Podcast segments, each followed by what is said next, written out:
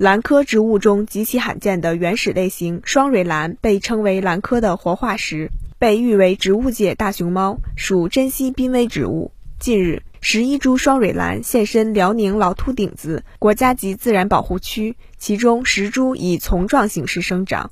据介绍，双蕊兰隶属于兰科双蕊兰属，是我国特有的单种树植物，是珍稀濒危植物。双蕊兰为腐生小草本。茎直立，不分枝，近圆柱状，无蕊穗。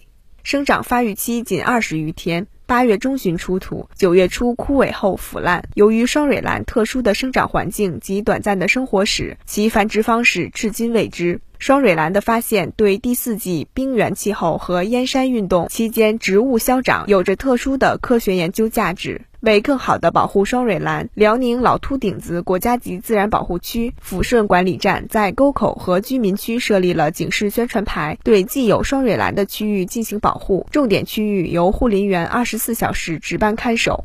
新华社记者辽宁报道。